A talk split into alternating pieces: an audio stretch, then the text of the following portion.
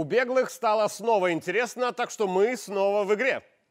29 марта Ольга Карыч, глава организации «Наш дом», принимающий беглых в Вильнюсе, неожиданно выиграла суд против Министерства иностранных дел Литвы, чем больно ударила по Тихановской и ее кураторам. А спустя неделю Сейм Литвы утвердил закон, ограничивающий в правах и белорусов. Между этими событиями есть связь. А еще оба следствие того, что Вильнюс меняет позицию по политическим релакантам из Беларуси. Теперь она будет такой. Если вы шатаете режим в Беларуси, то там и оставайтесь. А беглых, кто уже в Литве, Вильнюс выдавит на родину по тем же причинам. Меня зовут Игорь Тур, и я дополню тему.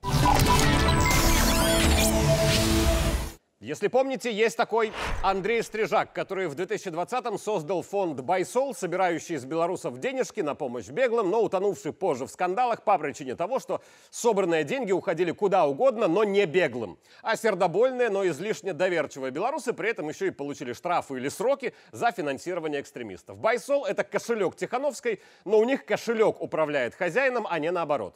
Работала у Стрижака помощница Светлана Галуза, которая осенью 20-го сбежала. Так ОНТ начал цикл «Ложь беглых». Я больше не хочу иметь никаких дел с Фондом солидарности Байсол. Я не хочу быть причастна к вранью, обману и мошенничеству. У Галуза был доступ к переписке Стрижака, так что ее все прикормленные Байсолом телеграм-каналы обвинили в работе на ОНТ и на КГБ. Но это неправда. Гнев офиса вызвал тот факт, что Галуза ушла работать к двум крайне активным гражданкам. Речь про мою любимицу Ольгу Карыч и про Наталью Коллегову, главу фонда «Допомога». Последняя тоже была замечена в скандалах, потому что у Коллеговой в Вильнюсе куча квартир, которые беглым она цинично сдавала за какие-то дикие суммы. Первая, то есть Карыч, в скандалах постоянно, у нее такой стиль. Неприметная Светлана Галуза, не обладающая ни компетенциями, ни опытом, внезапно становится причиной дикой ругани между офисом Тихановской вместе с Байсолом и коалицией Карач-Коллегова. Почему? Как обычно, вопрос в деньгах. Как до 2020-го работала вильнюсская схема заработка правозащитных организаций? У белорусов, которые страстно жаждали переехать в Литву, был политически гуманитарный способ получить визу или вид на жительство. Условно, Иван Иванов обращается в наш дом или в допомогу за помощью, которая для него не бесплатная. Суммы колеблются от 50 до 200 евро с человека. Структуры Карач и Коллеговой, как якобы борцы за демократию в Беларуси, пишут ходатайство в МИД Литвы «Помогите демократическому Иванову». МИД Литвы рассматривает заявку, чаще они групповые, и выдает Иванову документы. Это, внимание, от МИДа Литвы бесплатно, потому что на демократизацию Беларуси. Вопрос, а где деньги от Иванова? Деньги оставляют себе наш дом и допомога. Но стройную конструкцию, которой многие годы все были довольны, сломала Тихановская. Точнее, те, кто за ней, перед ней, сбоку и вокруг нее.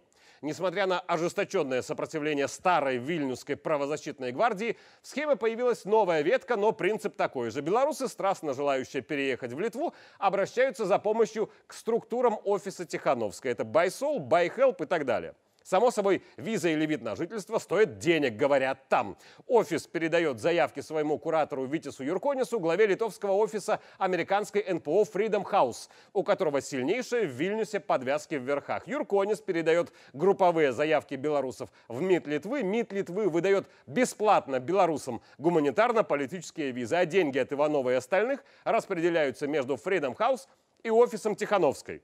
Поэтому, когда Галуза сбежала от Стрижака, ее, прикормленные Байсолом СМИ, начали травить. Светлану из-за этого фактически выгнали из Литвы, потом выгнали из Германии. Но Галуза вернулась в Литву, потому что ей защиту дали Карыч и Коллегова, у которых тоже связи имеются. А Галуза нужна этим прекрасным леди, потому что она много знает про работу конкурирующей ветки. Короче, Байсол объявил поддержку дворовых инициатив. Э, разгребать почту с заявками, куда приходят эти инициативы, повесили на меня. Долбала вчера, долбала, сегодня додолбалась. Сандра соизволила мне позвонить. И говорит, типа, значит, одобряйте заявки сама. Типа, если ты видишь, что заявка, э, что заявка выходит меньше, на 100 евро, э, то тогда опрув, типа, мы поможем. А если больше, то пускай идут. Я такая, типа, м-м, Класс. Теперь про Витиса Юркониса, который от чекистов Литвы курирует Тихановскую. Чтобы Карыч и Коллегова кейсом Галуза не мешали делать бабло, Юрконис просто написал донос в МИД и рапорт у себя в Департаменте госбезопасности Литвы о том, что Галуза пропагандистка Лукашенко и вообще якобы агент КГБ. МИД Литвы за денежку в конверте щелкнул каблуками и аннулировал визу Галуза. Но Карыч и Коллегова пошли в суд и выиграли дело, от чего Юрконис теперь бесится. На саму Галуза, напомню, обеим сторонам конфликта все равно, а борьбу Карыч и Коллегова подают под соусом того, что так они борются с той диктатурой, которую устроили Тихановская и ее офис среди беглых. Но диктатор не Тихановская, а именно Юрконис. И причина тоже деньги и побольше. Уже в 2021 господин Юрконис начал пробивать для себя и для офиса Тихановской эксклюзивное условие – монополию на верификацию политической позиции прибывающих белорусов. Условно, именно он решает, боролись заявители против Лукашенко или нет – а так как борьба с режимом – это главное условие для выдачи гуманитарно-политических виз, то успешное обретение монополии на верификацию Юрконисом оставило Карыча Коллегову без стабильного источника доходов.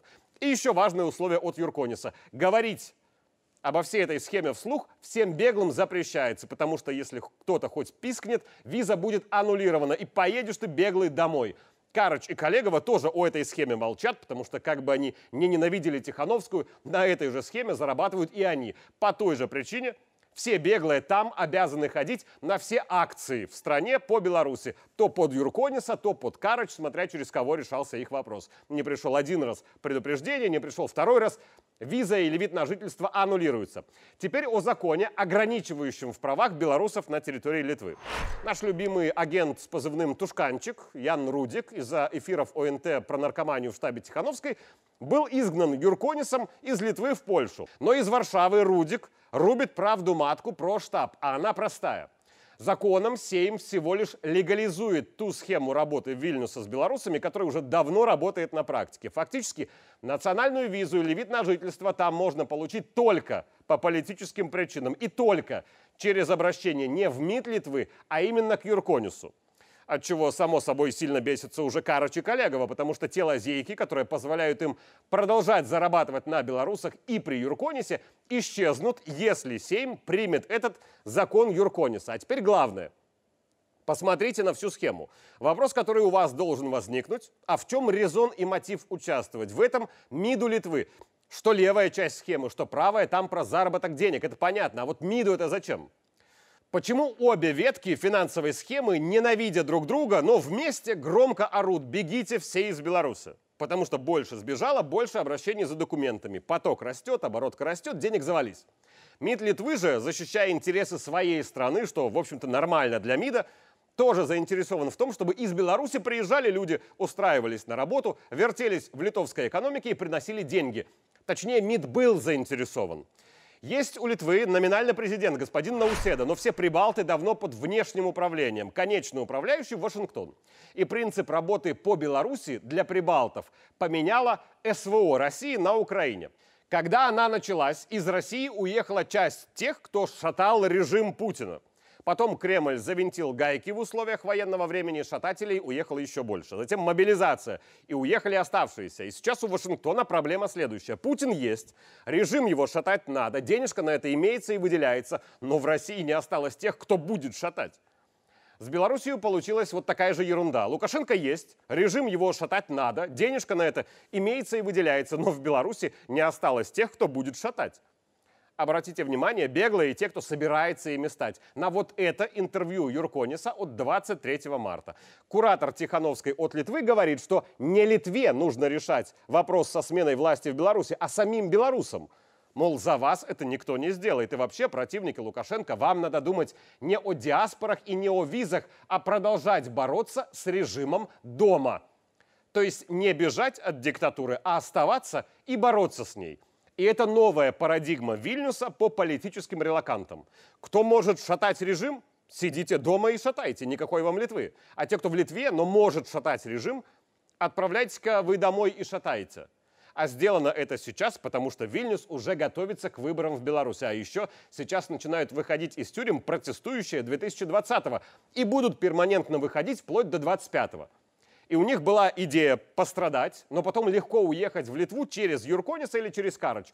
Но лавочка закрывается. Если шатали и страдали, шатайте и страдайте дома и дальше. С чем я их всех искренне и поздравляю. Меня зовут Игорь Тур, и я дополнил тему.